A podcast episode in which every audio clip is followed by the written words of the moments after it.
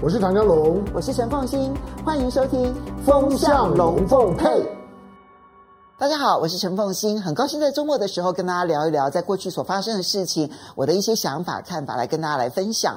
那么，我想过去这一个礼拜呢，全台湾最关注的一件事情那，就是台积电在亚利桑那州的移机典礼，这个。移动它的这个机器这件事情呢，那么出动的是美国总统拜登，然后美国的这个政府界的这个高层呢全员到齐。然后呢，我们再看到台积电的在美国的重要客户，不管是苹果、超微或者是辉达，然后以及它的供应链的重要的这些厂商也是全员到齐，所以整个的场面是非常盛大的。这是一件在半导体界来讲呢非常重要的大事，毫无疑问。那么，我其实在过去呢已经很长的一段时间跟大家来讨论，就是有关于台积电在美国设厂的一些进度、一些发展。那对于台湾的冲击跟在台湾的影响，其实引发的讨论也还非常的多。我今天呢，反而不要就台积电这件事情单独的来谈。我想要来谈的呢，是张忠谋其实在这一场典礼当中，他说了一句话。他说呢，全球化跟自由贸易几乎已经死亡了。那么，而且几乎是无法恢复的。这句话其实从某种角度来讲，这也算是一个极大的一个控诉。可是，在这句话的背后，我想要跟大家呢分享两呃三件事情。第一个事情呢，其实就是台湾将会是这一个去全球化以及不再自由贸易之后的可能的潜在的最大受害者。要看我们如何去面对这件事情。然后第二件事情是，中美在未来的产业政策上面可能会越来越像，在去全球化。去自由贸易的情况之下，所有的国家都会走向越来越退缩，而走向一定程度的保护主义。第三个，全世界在全球的布局上面将不再是两极化，而是多极化。我们到底准备好了没有？我先来谈说，为什么讲说是这个全球贸易去全球化的一个最大的受害者。我想张忠谋他一定是有感而发了。大家还记得在三年前，其实很久以前了。三年前的时候呢，当时张忠谋他参加台积电的运动会的时候呢，他其实就已经提到，台积电将在地缘政治角色当中呢，突然之间的成为了一个极为重要的角色。这不是台积电去争取来的，而是不由自主突然成为了这个核心中的一个风暴的一个核心点。其实，你我们现在回头去看，你就会发现，三年前张忠谋的预言其实是非常准确的。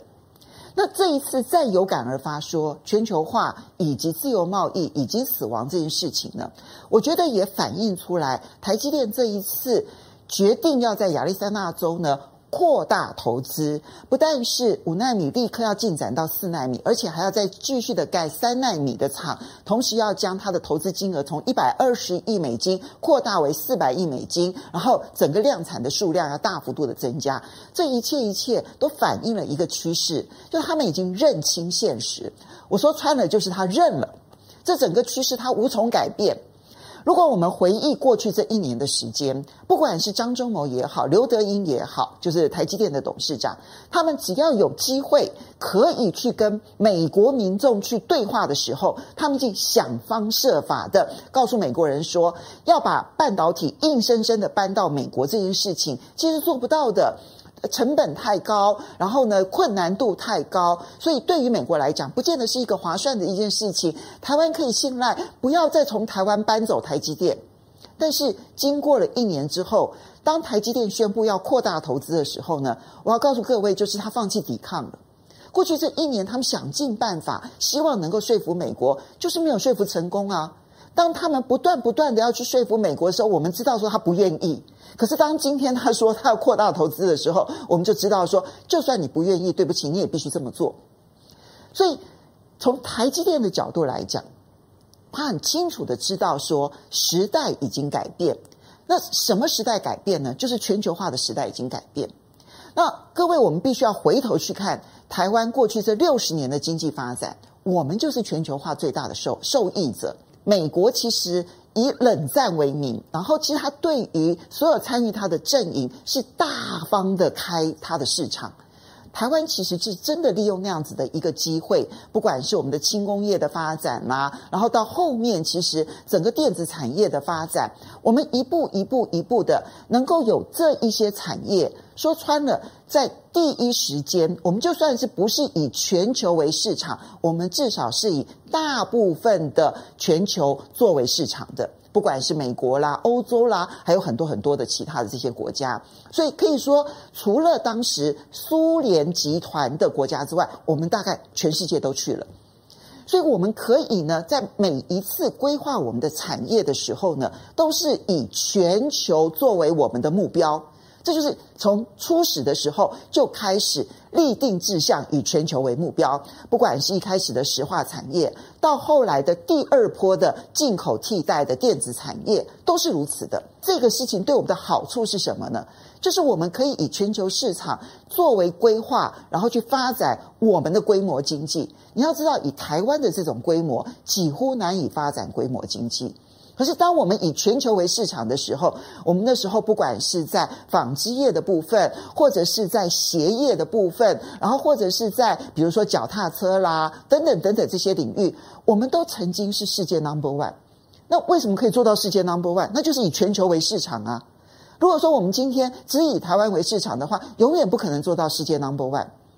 所以。我们每一步能够去定定的产业规划，其实都是以全球市场，而且是在全球化的推动之下，然后帮助台湾在每一个产业发展的过程当中有它的规模经济。可是今天的情势，如果是走向去是全球化、去自由贸易，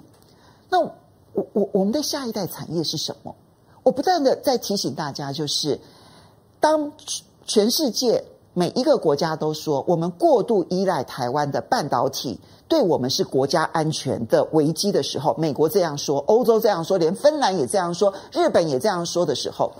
那台湾就不太可能只依赖半导体而生存下去。我们势必半导体会被人家不断的剥剥剥剥，直到剥完为止。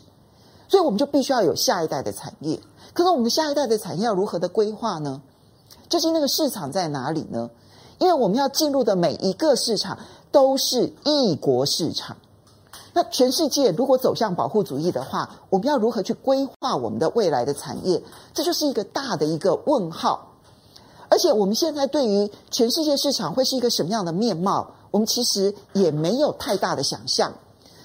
嗯，昨天其实我碰到一个朋友啊，这个朋友呢，他刚好接待了一位美国智库专门研究半导体的专家啊，他们聊了非常的久。他说，这位美国专家告诉他了一件事情，他说他们现在其实蛮担忧一个状况的，那就是呢，美国政府到对于他们到底哦要把半导体产业哦在美国发展成一个什么样子的面貌，没有一个具体的想法。他们就不断的要，不断的要，不断的要。他说：“但是事实上，美国没有那么大的市场为那，所以可是他们就不断的要，全世界通通都要到美国来，通通到美国来。”他说：“他不知道到最后会发展成什么样子。”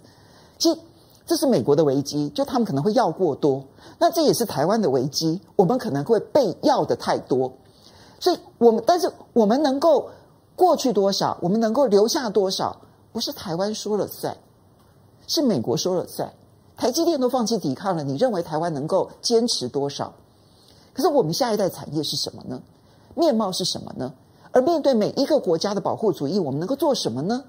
这是我们必须要很快速的有一个比较具体的一个计划的时刻点、行动点的时刻了。那这里面，我我觉得当。第一件事情就是先面对这个现实的一个状况，然后接着我们再去定定我们每一个步骤里头能够做的事情。这是我能够提醒大家的一个问题。好，第二个是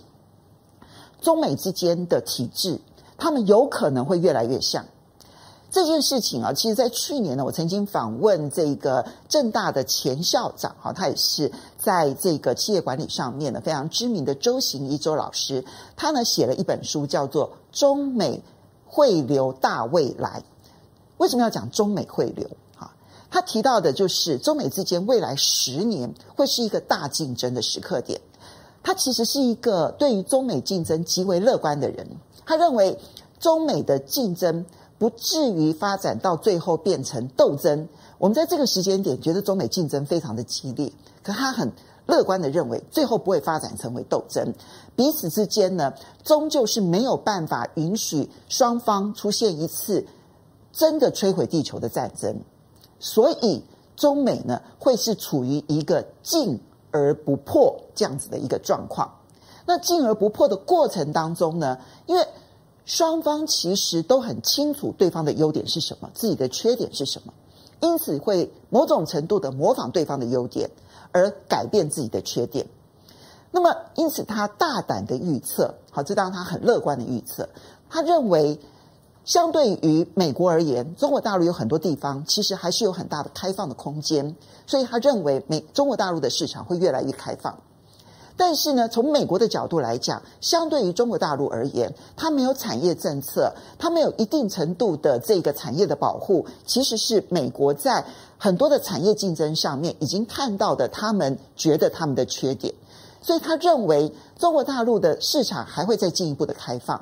而美国呢，它相反的，它必须要采取一些产业政策的保护，然后它才能够在未来的中美大竞争的过程当中，有一些产业它能够继续的跟中国大陆来竞争。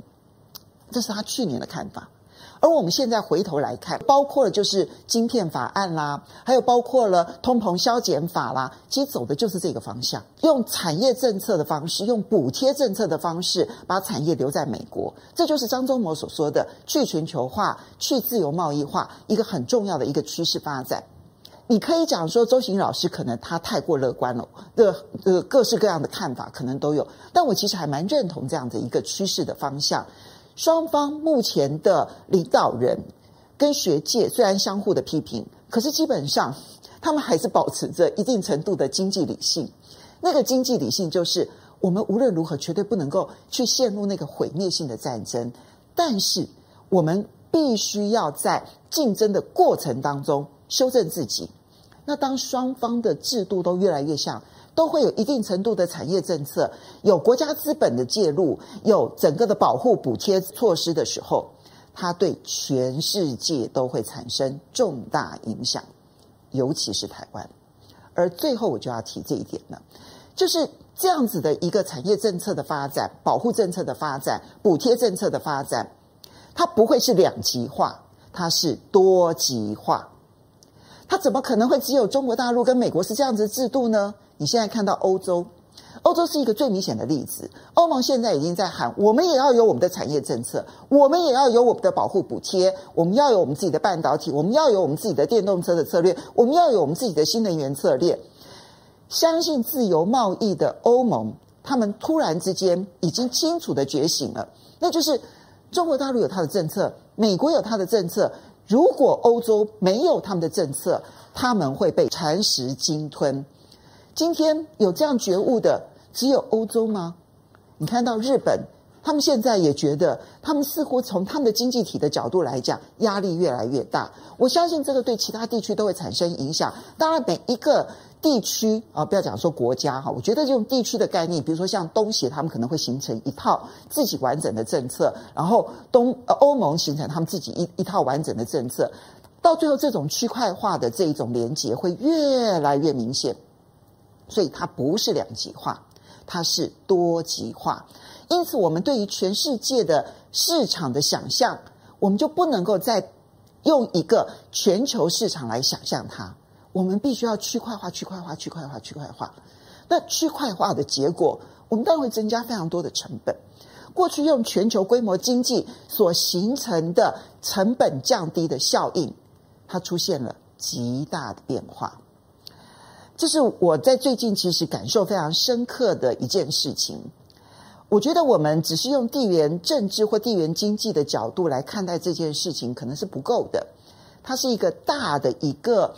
这个历史发展过程当中的风向转变，转变的速度可能我们会觉得非常的快，可是呢，我们如果不去应对它，我们时间可能会越来越跟不上。那么，当张忠谋哀叹说全球化自由贸易已死，那这个预言可能会跟他三年前去预言说台积电会成为地缘政治的核心角色这件事情